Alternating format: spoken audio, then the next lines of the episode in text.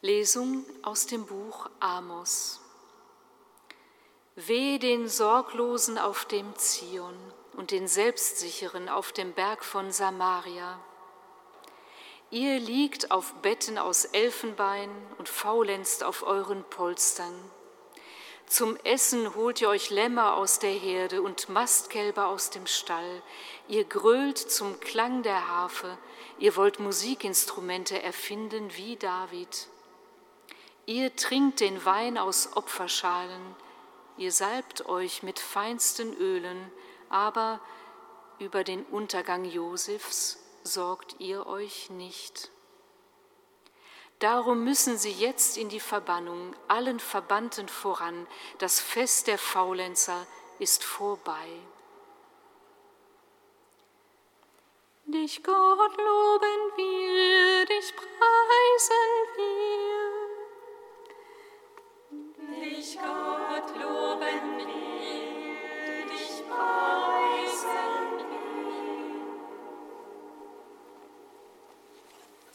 Manchmal muss es krachen. Schluss mit lustig. Es reicht. Das Maß ist voll. Morgen im Sonntagsgottesdienst werden wir in allen Kirchen diese zornige Lesung hören und vielleicht etwas ratlos davor zurückbleiben. Ja, was soll das jetzt für eine Ansage sein? Ein großes Prophetenwort als kleinlicher Spaßverderber? Oder vielleicht ganz menschlich nur ein heimliches Neidgefühl im Herzen des Amos, der ja ursprünglich ein luxusloser Kleinbauer und einfacher Maulbeerfeigenzüchter war? Und schließlich wir heute, soll uns in diesen sowieso schon sorgevollen Zeiten jetzt auch noch das bisschen Feiern und Entspannen verboten sein? Alles Leben geschieht nicht in einer Blase, sondern in einem Kontext.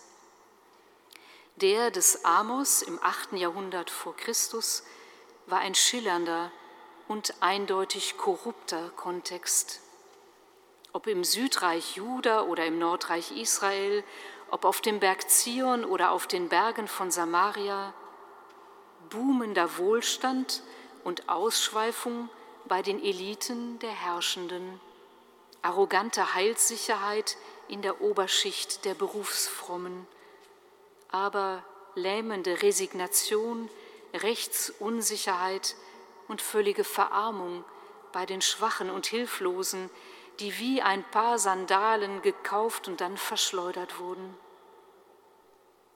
Nicht das Wohlergehen, nicht die lebensberührte Freude sind das Problem, sondern, so heißt es wörtlich im Text, das Herumhängen in einer feisten Feierlaune auf Kosten anderer, das exzessive Leben, das sich aus der Verantwortung für andere stiehlt und das Recht in Gift verwandelt eine komische Sorglosigkeit, die Gott und Menschen vergisst und so das Volk Schritt für Schritt in den Untergang führt.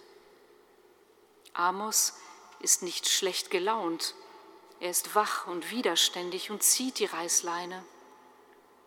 Und wo er einem Unheilspropheten zum Verwechseln ähnlich sieht, bildet er mit seiner zornigen Prophezeiung doch nur ab, was bis heute so verstörend wahr bleibt. Die Abwanderung von Gott führt nicht ins Leben, sie führt ins Exil. Und wenn es nicht unbedingt die äußere Fremde ist, so doch die innere Entfremdung von den Quellen des Lebens.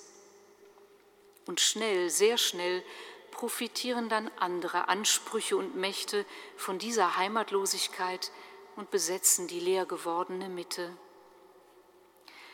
Doch geschieht gerade in uns selbst, in unserer innersten Mitte, das Leben Gottes. Da werden wir wirklich wir selbst. Da strömt unser Leben hervor aus dem Geheimnis Gottes. Da wird das Negative und Bedrohliche überboten und von innen her entmachtet. Ja, wir wissen nicht erst seit diesen Tagen, dass das Fest der Herumhängenden vorbei ist. Aber nichts und niemand kann uns die Hoffnung nehmen, dass Gott uns ein Fest bereitet, bei dem uns der Wein nicht ausgehen wird, nicht irgendwann einmal in ferner Zukunft, sondern schon hier und jetzt. Denn, so Alfred Delp in einer bedrängten Zeit, in allem will Gott Begegnung feiern und fragt und will die anbetende und hingebende Antwort.